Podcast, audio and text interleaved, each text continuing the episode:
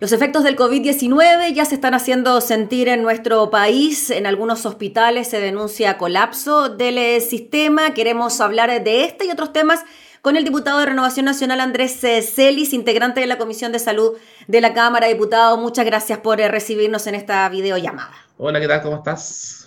¿Cómo están? Bien, pues, por aquí, bien. Eh, con el teletrabajo, eh, tratando de poder comunicarnos con ustedes, diputados, para hablar de temas tan importantes como los que están ocurriendo ahora. Y eh, le quiero preguntar en general, para después irnos a lo, particular, ¿cómo ve usted lo que está ocurriendo ahora? Durante esta semana hemos tenido un alto número de contagios y según los especialistas ni siquiera hemos llegado al pic. ¿Cómo ve usted la proyección para los próximos días? la verdad que yo estoy preocupado. No obstante que estamos eh, ya terminando mayo, yo creo que, eh, y quiero hablar de la, de la, región de Valparaíso, eh, a la fecha de la entrevista estamos con lo que es la aduana, aduana sanitaria, yo creo que es urgente a lo menos un cordón sanitario, y no me cabe duda que vamos a llegar a lo que es la cuarentena en San Antonio y posteriormente en Valparaíso y Viña del Mar, por una razón muy simple. La gente que está en cuarentena en Santiago se va a venir, se va a escapar a aquellos que tienen la posibilidad de, hacerlo por una cuestión que no entienden, a Valparaíso, a Viña, a Santo Domingo, a Algarrobo, etcétera, y eso va a producir, en definitiva, un mayor contagio de lo que hay hoy día en la provincia de San Antonio, en Valparaíso y en Viña del Mar. Y eso la verdad que me preocupa. Hoy día eh, más o menos están utilizadas cerca de un 75% de las camas de las camas críticas en la región de Valparaíso. Y yo pronostico que a mediados de junio eh, lo que es la región de Valparaíso ya debería estar al borde del colapso.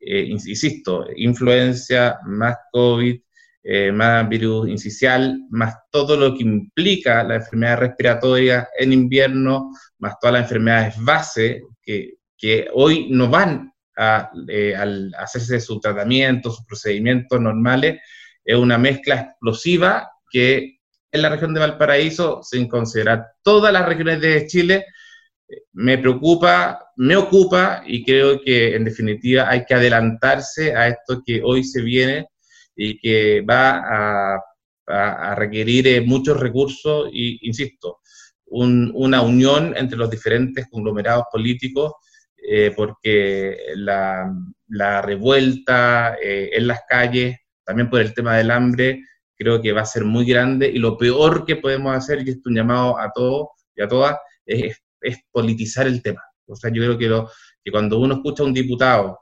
diciendo que aquí fue el partido A, el partido B, que está instrumentalizando, que está utilizando, que está usando, más allá que ese diputado o diputada crea, no le hace un favor a nadie porque la mayoría de la gente que está alegando que tiene hambre, que no tiene trabajo, que lo han despedido, que lo han desvinculado, que el, eh, que el empleador no cumplió con, lo que le prometió, es gente que no tiene nada que ver con la política. Puede haber uno, dos, tres, cuatro que estén politizando el tema, pero el 99,9 lo hace porque de verdad tiene hambre, porque la, de verdad lo despidieron sin pagarle lo que debía, o porque de verdad ese empleador abusó de esa ley de suspender eh, el vínculo laboral. Eh, diputado Andrés Celis, y por lo mismo, ¿qué le parece algunas eh, solicitudes por parte de parlamentarios, incluso de Chile Vamos, de eh, presentar querellas contra quienes se manifestaron, por ejemplo, en la comuna del Bosque, precisamente por lo que usted decía, por lo del hambre, o el tema de investigar quién ilumina la torre telefónica en el centro de Santiago? ¿Cómo, ve usted eso? Ah, yo, yo, yo partiría por la torre telefónica que se ilumina yo creo la libertad de expresión. Me parece que si uno eh, proyecta la, la, la, torre de la telefónica la palabra hambre, no veo en qué afecta eso, eh, no me parece ni una injuria, ninguna calumnia, ni que altere el orden público, ni que atenta a la moral, ni a las buenas costumbres.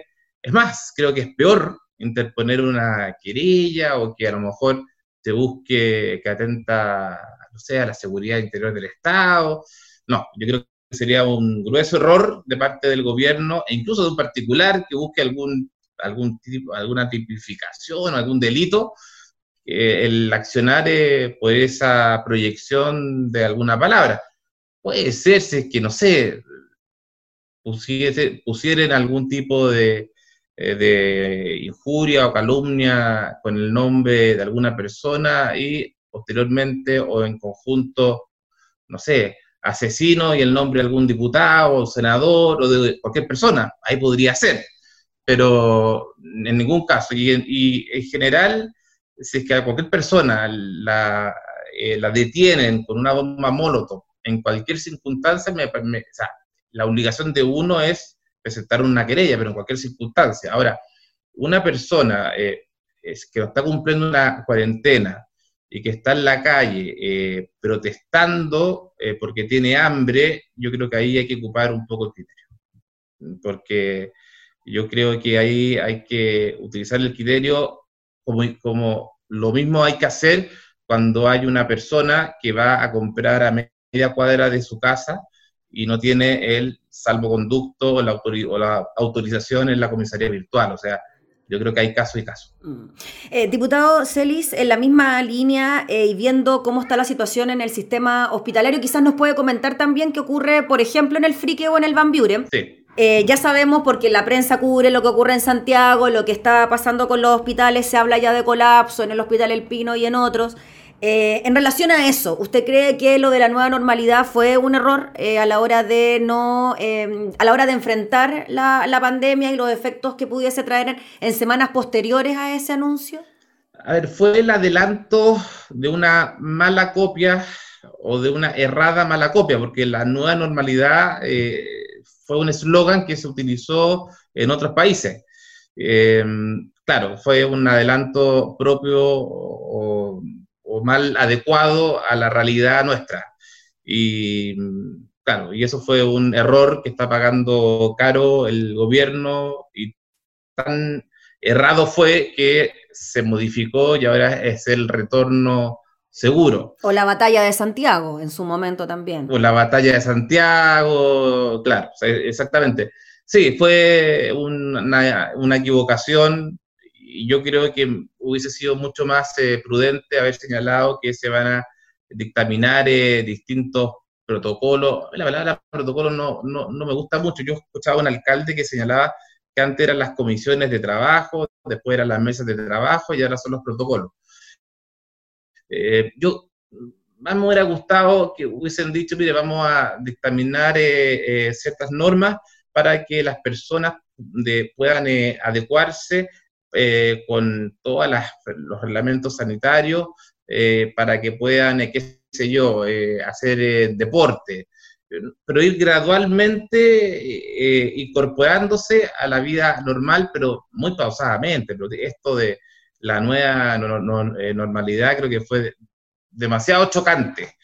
Y además que lo diga un ministro que no es muy eh, no es muy dócil ¿ah? o, no es muy suave eh, para expresarse, eh, claro, como que, es como que choca un, poco. Una, a lo mejor una, bueno, en esto yo debo, reconocer que tengo una debilidad por el género femenino, pero a lo mejor una mujer lo hubiera explicado con mayor dulzura, mire, vamos a generar normas para que progresivamente se vayan incorporando, pero con tranquilidad, con, mesura, con delicadeza, eh, no sé, pero yo creo que faltó comunicacionalmente hacerlo con criterios. Aquí es con criterio, responsabilidad, con normas sanitarias y de a poco. Eh, y en cuanto a la situación, diputado Celis, que nos quedó pendiente, si nos puede comentar lo que ocurre con el Van Buren, sí, Van Buren y Frique, sí. A ver. Considerando también la posible cuarentena, si usted sabe si esto se pudiese decretar en la próxima semana, quizás esta semana.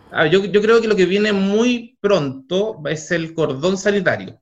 Em, para todo, eh, el cordón sanitario para Valparaíso Viña, pues ya, ya está en San Antonio. Sí. La cuarentena me parece que podría ser de acá unas a unos 15 días, incluso menos, para la provincia de San Antonio. Y posterior, yo creo que de aquí, mm, me debería decir, quincena junio, debería estar eh, para Valparaíso Viña. Ahora, en cuanto a la realidad de los hospitales, olvidémonos de San Antonio, Claudio Vicuña, porque Claudio Vicuña no tiene UCI, no tiene ventiladores eh, invasivos. Así que sí me preocupa la provincia de San Antonio porque no tiene residencia sanitaria. Es decir, una persona que quiere hacer cuarentena en, eh, la provincia de San Antonio y no tiene una casa de un metraje, eh, no sé, si, hay, si viven cinco personas y esa casa no tiene 120 metros cuadrados, no hay posibilidad que no pueda contagiar a esas personas y si esas personas quieren hacer una cuarentena en alguna residencia sanitaria, no hay tiene que venirse al Hotel O'Higgins en Viña del Mar y lamentablemente no se le autoriza irse al Hotel O'Higgins de Viña del Mar, cuestión que yo hoy día estoy peleando para que se le dé el permiso para hacer la cuarentena en el O'Higgins de Viña del Mar. Hoy día en el O'Higgins de Viña del Mar hay 40 personas, podrían perfectamente estar 320 personas. No sé por qué se limita tanto. Ahora, yéndose al Van Buren, hoy día hay 22 camas críticas para que la puedan ser utilizadas, más o menos. Hay 22 respiradores eh, eh, que son invasivos. Se han solicitado más y han llegado más. Hoy hay capacidad, no holgada, pero sí hay capacidad. ¿Podrían llegar entonces pacientes desde la región metropolitana cuando ya hemos visto traslados que se han realizado, por ejemplo, a Concepción? Podrían llegar, eh, pero yo, de verdad, esto no es que uno sea egoísta, pero yo prefiero que en el tema de, de Valparaíso, eh, por una cuestión que es súper simple, la geografía de Valparaíso y la geografía de Viña del Mar hacen que no hay duda que el aumento de Viña del Mar y Valparaíso va a ser eh, exponencial. Viña del Mar, la comuna que tiene más campamentos en Chile, y Valparaíso es la tercera o segunda. Entonces, yo preferiría que eh, seamos realistas. Valparaíso y Viña del Mar va a ser la segunda región sí o sí. Entonces, yo prefiero que se reserven esas camas, a, no ser que ya sea inminente que aquellas personas no tengan dónde recurrir pero yo preferiría reservarlas porque Viña del Paraíso sí o sí va a ser realmente la segunda región más demandada. Y el Gustavo Frique, como te señalaba, eh, habilitó el sexto piso y el séptimo para eh, poder eh, también ingresar a pacientes con COVID-19 y ahí también ya dispone más holgadamente de poder recibir a pacientes complejos de COVID-19. Lamentablemente sufrimos eh, el primer paciente que ingresó por COVID, por sospecha, ojo, ¿ah? por sospecha de COVID-19, que ingresó un par de horas después que se colocó en marcha, sufrió una, una, caída, eh, no voy a dar detalles porque no corresponde, pero sufrió una caída del sexto piso, él estaba en su, en su habitación, pero él por lo menos sigue ahí luchando entre la vida y la, muerte, pero lamentablemente fue el primer paciente que, se, que, tenía. Yo creo que se cometieron errores respecto a la, en cuanto a la seguridad de ese paciente, pero bueno, hay un sumario ahí que lleva el Servicio de Salud y ahí se verán eh, los responsables eh, respecto a, a, las normas de seguridad que no se tomaron en cuanto a ese paciente. Y hay otro hospital más que el, que, el de Casablanca, que es más pequeño, que también recibe eh, a gente con COVID-19, pero que tienen eh, síntomas leves. Perfecto. Diputado Andrés Ahí está el Hospital Pereira también, ojo, ¿eh? el Hospital Pereira. ¿Está recibiendo? Que sí me preocupa, reciben también leves, pero ¿sabes por qué me preocupa el Pereira? Porque el Pereira no está habilitado para hacer exámenes de COVID-19, o sea, no está validado por el ICP. y sí está haciendo exámenes de COVID-19. El laboratorio del Pereira eh, el ICP no le ha dado la autorización o, no le ha dado la validez o el certificado para que haga exámenes de COVID-19. Y, y sí está haciendo. Y están dentro del reporte de los que da el CEREMI de Valparaíso de Salud. Y eso yo ya oficié al ISP, yo hablé con la directora del ISP y me señaló que el Hospital Pereira no estaba autorizado. Y no obstante, en el reporte que da el CEREMI, en el reporte que da el ministro, vienen dentro de los exámenes aquellos que entrega el Pereira, no obstante no estar validado por el ISP. Y eso sí me preocupa porque puede haber parte de la información que no sea la absolutamente eh, verídica y con eso se tergiversa y obviamente pueden haber algunos falsos positivos. O al revés. Diputado Andrés le quiero preguntar por un proyecto que se despachó ayer de la Comisión de Salud, el de tratamiento de datos eh, sensibles. Em, la norma permitiría utilizar a las autoridades competentes en, termos, en, en tiempos digo, de epidemia o pandemia las fichas clínicas de quien padezca la enfermedad, pero con los resguardos pertinentes. ¿Qué tan importante es esta iniciativa, sobre todo en estos momentos de pandemia?